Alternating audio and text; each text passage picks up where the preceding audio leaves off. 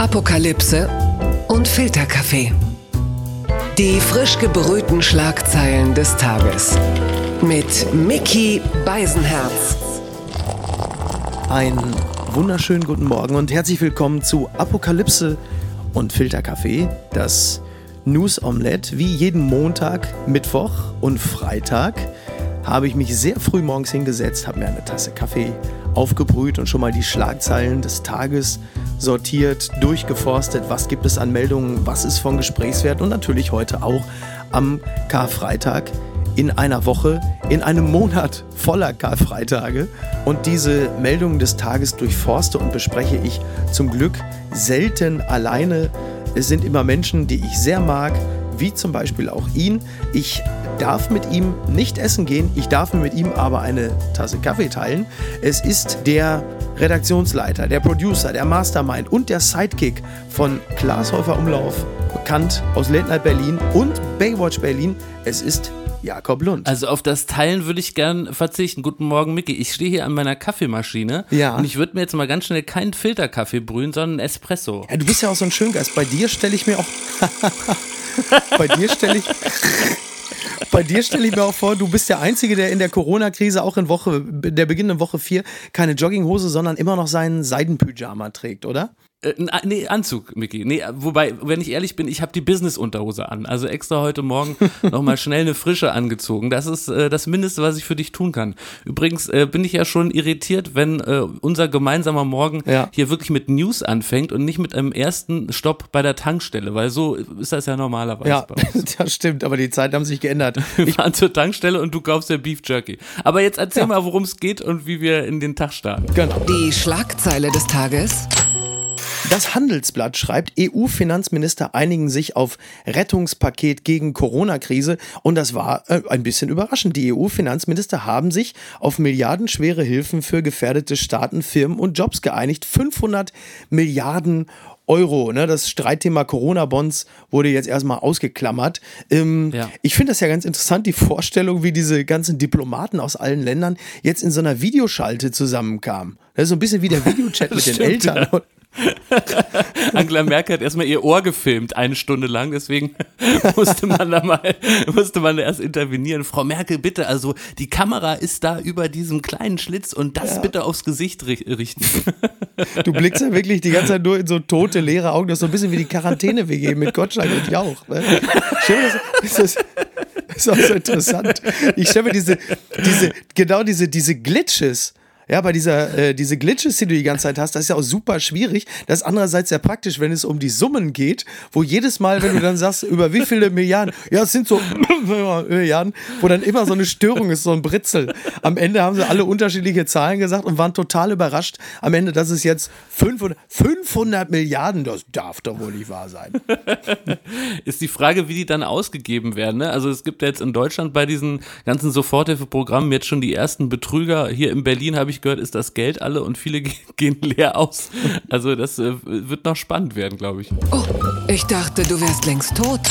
Die Welt schreibt, Christian Lindner verärgert über Merkel-Ansprache, spricht zum Souverän wie zu Kindern. Ja, ja toll. Vor allem, du lachst schon Ein bei bitterer ich Vorwurf, ja. ja ich, ich muss da Bitterer- drüber lachen. Ich weiß ja, worum es geht. Ja, ja, vor allem interessant, äh, dass das ausgerechnet von denjenigen kommt, der bei den Jamaika-Verhandlungen wie so ein beleidigtes kleines Kind dann weggegangen ist, als er nicht das gekriegt hat, was er wollte. Diese Rubrik ist natürlich insofern äh, nicht ganz unberechtigt, weil Lindner ja auch einfach gerade nichts zu melden hat und natürlich um seinen Ja. Markenkern, die Liberalität, die Freiheit kämpft. Es interessiert halt nur gerade niemanden. Ja, die FDP hat immer dann ein Problem, wenn andere vernünftige und gute Politik machen, dann müssen die so ein bisschen äh, ums Überleben kämpfen und mit wirklich Mhm. äußerstem Schwachsinn immer wieder erklären, dass sie noch da sind. Und Ja. da ist, glaube ich, Christian Lindner gerade äh, die Speerspitze. Ja, da gibt's dann ja auch so Kampagnen wie äh, Mundschutz statt äh, Maulkorb. Da habe ich dann gesehen, die AfD hat dummerweise denselben Slogan, was jetzt auch nicht unbedingt hilft, um sich von dieser Partei abzusetzen. Und ähm, Angela Merkel ihrerseits, äh, die hält ja momentan, die tritt ja mittlerweile so häufig vor die Kamera, die hat ja bald Natascha Ochsenknecht eingeholt. Und ähm, die hat ja, und sie gibt sich ja ihrerseits ja vorsichtig äh, optimistisch. Also sie, sie sagt, es besteht Anlass zu vorsichtiger Hoffnung. Das bedeutet auf Deutsch so viel wie, ja, wir schaffen das. Also oder? Und das ist schon, äh, das ist schon interessant. Naja, ich, ich, ich bin so ein bisschen genervt. Also ich bin einerseits genervt von, von, von dem vielen Zuhause sein und vom Homeoffice, klar, wie wahrscheinlich ganz, ganz viele Leute in Deutschland. Aber auf der anderen Seite bin ich auch genervt von meinen ähm, Mitmenschen, dass sie jetzt schon wieder fordern, und da ist ja auch Christian Lindner einer der ersten, mhm. wie geht's denn jetzt weiter? Ja. ja. wir sind eigentlich noch mittendrin. Ich, äh, um mal so ein Bild zu malen, äh, ich als Dicker, ja, ich äh, habe immer wieder so Versuche abzunehmen und mache dann ganz viel Sport. Mhm. Ganz viel heißt dann dreimal und dann erwische ich mich bei dem gleichen, bei dem gleichen Konstrukt, dann denke ich, ja, wie oft soll ich denn noch, bis ich hier mal was an meinem Körper sehe, dass ich, dass ich da so eine Beisenherzfigur ausbilde. Ach, ja, man muss, es ist ein Marathon, ja. da musst du jede Woche hin und wir sind wirklich äh, gerade am Anfang und ich finde, da äh, passt auch noch ein Effekt.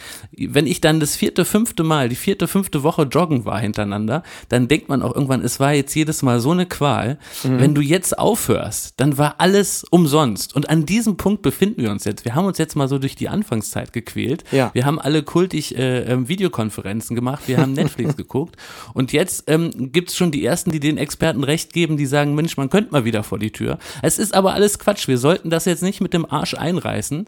Das wäre hier mein, äh, mein politisches äh, Plädoyer. Ja. Wir müssen jetzt weitermachen und hoffen, dass da irgendwie was Sinnvolles draus wird. Aber schon sonst habe ich umsonst auf sehr viele Abendessen mit dir verzichtet, Micky. Stimmt, ja, stimmt. Also Leute, äh, also wir müssen die Alten und Schwachen schützen und natürlich auch ein bisschen an Jakob Lund denken, der will bald mal wieder ins, äh, ins Grill Royal. Ne?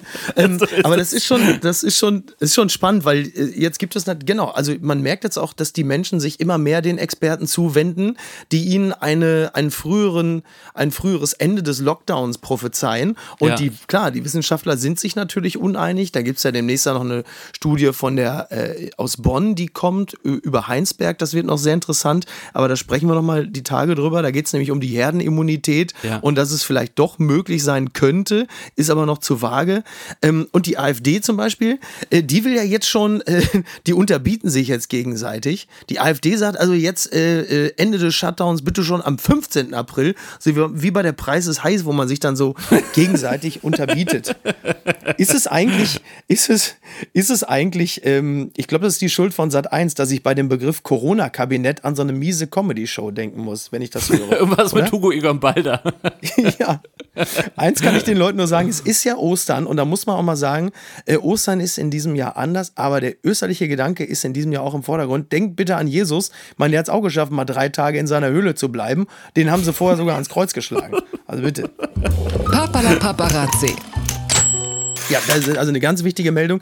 Desiree Nick ist raus bei Promis unter Palmen.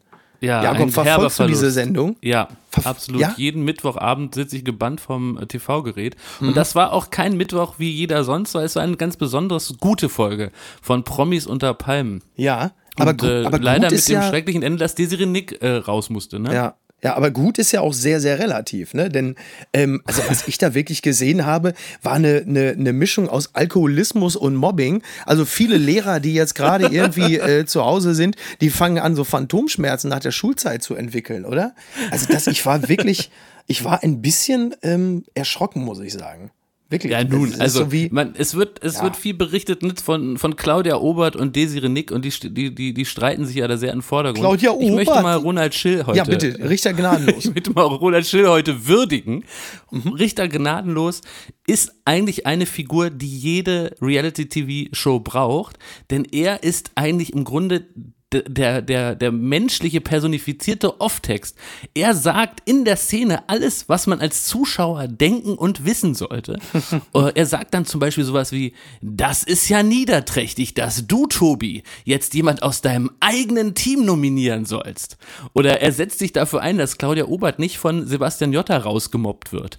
Oder er sagt so tolle Sätze wie, ähm, äh, Matthias Manjapane, du suchst wohl immer den reuigen Sünder, weil er sich aufregt, dass Claudia Claudia Obert, weil sie eine, Straf, äh, eine, irgendwie eine Strafe auf sich zieht und dann nicht so richtig reuig ist. Also sehr, sehr gut, ja, Ronald Schill. Das gefällt mir sehr, sehr gut. Vor allen Dingen, dass jetzt äh, plötzlich Ronald Schill die moralische Instanz ist und sagt, was niederträchtig ist. Wir halten fest, das ist der Mann, der Ole von Beust erpressen wollte damit, dass er seine äh, Homosexualität öffentlich macht. Aber äh, sei es drum. Also und ich der finde, jetzt, glaube ich, in einem Pappkarton in Brasilien wohnt. Ja, Stimmt. Und äh, die, die Chefs der Favelas äh, sagen, wir regeln das jetzt hier selber mit dem Shutdown, weil Bolsonaro das nicht kann. Naja, es bleibt interessant. Wir haben eine, äh, eine Rubrik, äh, in der du, lieber Jakob, uns etwas mitgebracht ja. hast. Und zwar Blattgold. Das ist ein Interview, was ich im Spiegel gefunden habe. Äh, da wird nämlich der Bürgermeister von Sylt interviewt. Der heißt oh. Nikolaus Heckel, ist 46 Jahre alt und er zeigt sich in diesem wirklich sehr witzigen Interview durchaus erstaunt darüber, wie Touristen aktuell versuchen, okay. ihren Urlaub auf der äh, Ferieninsel durchzusetzen, die ja bekanntermaßen gerade eigentlich nicht mehr angereist werden darf, mhm. damit es irgendwie gelingt, die Insulaner weitestgehend vor Corona zu schützen. Ja. Und da erzählt er Erstaunliches. Zum Beispiel haben es Touristen versucht, sich als Handwerker zu verkleiden, weil die Anreise für Handwerker durchaus noch gestattet ist. Sie ähm, okay. ähm, lassen sich ähm, Insulaner-Kennzeichen zuschicken vorher Ach, und äh, machen die ans Auto oder sie äh, schicken ihr Gepäck per Post und reisen dann nur mit einer Handtasche an. das ist ja der Wahnsinn. Ist das nicht unglaublich? Das finde ich wirklich, finde ich wirklich, das ist so ein bisschen eigentlich so The Masked Klempner, ne? Also wenn du irgendwie als Vor allen Dingen, du bist ja, aber wenn man, wenn man so die Sylt-Touristen kennt, also die, die Hamburger, ja. Was macht denn Hamburger, der Wuschel in Westerland? wenn man die, Was will denn das Faultier bei Gosch? Also wenn man das, wenn man die Hamburger kennt, ja, die Touristen, die dann mit dem Cayenne auf die Insel kommen, dann weißt du, die Rolle als Handwerker halten die nicht länger als fünf Sekunden durch. Dann, also so bei, bei dem ersten Handgriff sind sie komplett enttarnt. Aber das finde ich schon toll. Übrigens äh, muss ich auch wieder, musste bei Sylt auch automatisch wieder an Christian Lindner und die FDP denken. Ne? Irgendwie, äh, beide hatten mal, beide waren mal sehr stolz und es bröckelt einfach konsequent weg. Ne? Also Unaufhaltsam. Heckel, Übrigens, Heckel sagt, wenn die Menschen ihre kriminelle Energie, die sie entfalten, um nach Sylt zu kommen, in die Organisation eines schönen Osterfestes zu Hause investieren würden, wären wir sehr dankbar. Ach, guck mal, auch noch Häme. Das ist der Dank dafür, dass man da mit 20 Pullen Sansibar-Wein weggegangen ist. Das ist der Dank, auch noch Häme. Viele, viele knibbeln wütend äh, jetzt bereits den Sylt-Aufkleber und auch den Gosch-Aufkleber äh, einfach äh, direkt jetzt hinten vom Heck des Z4. Das ist der Protest. Vielleicht sollte man das naja. auch nochmal sagen. Du hast ja auch eine Reichweite, Micky Beisenherz. Mhm. Wenn Sie diesen Podcast gerade hören und ja. auf dem Weg sind nach Sylt, so. dann fahren Sie genau den Z4 oder den SLK jetzt rechts ran, ja. nehmen Sie Ihre äh, Handwerkerverkleidung Verkleidung ab und fahren Sie bitte wieder nach Hamburg. So geht's nicht.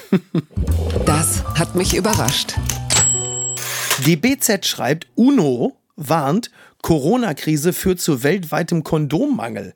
Jetzt gibt es auch noch Kondomknappheit, weil der weltweit führende Präservativhersteller Carex aus Malaysia die äh, Produktion herunterfahren muss wegen Ausgangsbeschränkungen. Ist ja, ja. ist ja der Wahnsinn, oder? Ähm, also das geht, finde ich, jetzt langsam denke, geht mir das Corona zu weit. Jetzt ist wirklich langsam Schluss, wobei man doch fairerweise sagen muss, es ist ja derzeit auch eigentlich äh, gar nicht so schlimm, denn äh, wenn, dann schlafen ja eh nur die Leute äh, dann zu Hause miteinander, die dann lange zusammen sind und äh, die haben ja wiederum gar keinen Bock. So, und die brauchen ja auch keine Kondome. Die Kondome brauchst du eigentlich nur bei so einer, bei so einer Betriebsfahrt oder wenn du von Berufswegen dann mal weg musst. Und das ist ja derzeit eigentlich jetzt eher seltener. Also meinst du, sie werden gar nicht gebraucht? Wobei ich mich ich schon gefragt habe, ob in so Zeiten wie Corona wird es also praktisch nächstes oder übernächstes Jahr viele Corona-Babys geben oder ist das eine Zeit, in der man nicht gern Kinder kriegt? Tja, das glaube ich, da hat äh, lustigerweise die feministische Journalistin Theresa Bücker die Tage mal was drüber geschrieben. Und die hat das nämlich aufgebaut, dass sie sagt, ihr glaubt doch nicht im Ernst, dass Frauen respektive Paare in der Phase großer Unsicherheit und wirtschaftlicher Instabilität sagen, so komm, äh, jetzt wollen wir noch ein Kind haben. Und das muss ich sagen, das leuchtete mir dann gleich äh, total ein. Wenngleich man sagen ja, muss, ja, die Gelegenheit stimmt. wäre eigentlich da, denn äh, zum Beispiel Walmart verkauft gerade deutlich weniger Hosen. Es scheint also offensichtlich so, so zu sein, dass einfach keiner mehr Interesse daran hat, äh, Hosen zu tragen. Meinst du, die Hose naja. kommt jemals zurück, Micky? Auch nach der Krise? ja, du weißt, ich bin im Hotel in Rheinland. Äh, ich kann das gerade nicht objektiv beurteilen. Hier endet der Karneval irgendwie nie. Gewinner des Tages. Der Spiegel schreibt, Zustand verbessert, Boris Johnson hat die Intensivstation verlassen. Da muss man natürlich, ähm, da kann man gratulieren, das ist wunderbar. Ja. Ähm, man muss allerdings auch sagen, es gibt ja viele Menschen, die gerade immer sagen, ja, Corona kennt keine Hautfarbe, was im Kern richtig ist. Dem Virus ist es egal, welche Hautfarbe du hast. Was dann aber mit dir passiert, ist, glaube ich, nicht egal. Denn ähm, natürlich ist medizinische Betreuung und Anfälligkeit für einen schweren Verlauf schon eine Frage von sozialer Klasse. Ja. Ich meine, es gibt äh, speziell in den USA, das räumt ja selbst Trump ein, dass der Coronavirus häufig Afroamerikaner besonders hart trifft. Und das hat natürlich viel mit schlechter Ernährung und hohem Blutdruck und schlechter medizinischer Versorgung zu tun, wenn es denn überhaupt sowas gibt. Ja. Insofern stimmt das nicht ganz. Also klar, das Virus interessiert sich nicht für die Hautfarbe, was dann aber mit dir geschieht, hat auch viel mit dem sozialen Standing zu tun. Und was schreibt eigentlich die Bild? Ja, was sagt die denn, Mickey? Ja, das sage ich dir. Äh, die Bild macht natürlich das, was sie immer sagt, weil Kalbfleisch zu dunkel war, wilde Holzlattenprügelei vor Dönerimbiss. Da, Was war denn und da muss ich ganz klar, ja, das weiß ich, das weiß ich auch nicht. Da- Ich wollte es ich nicht mehr genau, aber ich sag nur so viel. Solange die Holzlatte länger als 1,50 Meter war, habe ich aus medizinischen Gründen damit überhaupt kein Problem. Ne? Jakob, ich danke dir sehr für diesen Gerne. unterhaltsamen Morgen. Ähm, wir beide müssen jetzt getrennt Ostern voneinander verbringen, aber Ja, das ist sehr schade. ja, aber wir machen das wieder, Aber wir oder? tun's, wir tun's für die große Sache. Sehr gerne, Mickey. Sehr gerne. Schönen Tag dir. Dankeschön, Jakob. Dir auch. Lass es dir gut gehen. Ciao. Tschüss. Tschüss. Apokalypse und Filterkaffee ist eine Studio Bummens Produktion mit freundlicher Unterstützung der Florida Entertainment. Neue Episoden gibt es jede Woche montags, mittwochs und freitags. Überall, wo es Podcasts gibt.